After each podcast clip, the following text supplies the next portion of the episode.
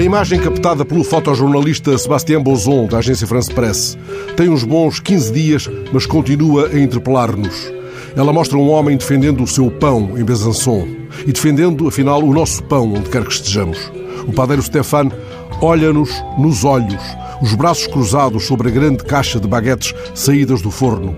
O seu olhar procura o nosso para nos dizer simplesmente que a coragem é a levedura que nos torna melhores, mais merecedores do pão de cada dia. Na verdade é simples, cacete. Ele diz ao repórter do L'Express: Um dia acordamos e vamos à luta.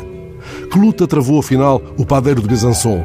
Apesar da saúde frágil e das três embolias pulmonares que constam da sua ficha clínica, entrou em greve de fome contra a ameaça de expulsão de Laia Traoré, um jovem guineense que ele tinha acolhido como aprendiz na sua padaria. A notícia faz ressaltar uma circunstância. Até à chegada do jovem migrante guineense, Stefan não era particularmente sensível à tragédia humanitária, nem tinha qualquer tipo de militância social ou política.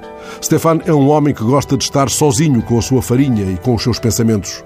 Perdeu 8 quilos em 13 dias, mas nunca deixou de fazer pão durante a greve de fome.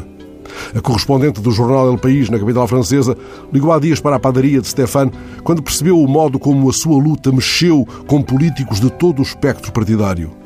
Ele aproveitou para falar dos milhares de jovens com percursos semelhantes ao do seu aprendiz, agora ameaçado de expulsão.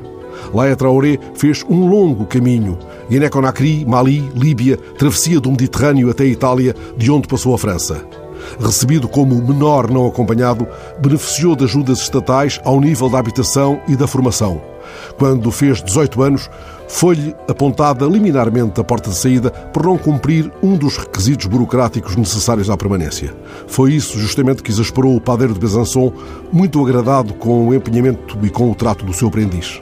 No início de janeiro, entrou em greve de fome e publicou uma petição pela regularização de Traoré. Tinha como objetivo umas mil assinaturas, conseguiu mais de 240 mil. O olhar deste homem é próximo de nós como o do padeiro da nossa rua. Quase podemos sentir o cheiro do pão quente olhando a cesta cheia de baguetes, cacete. O olhar do padeiro de Besançon faz-nos fome de justiça.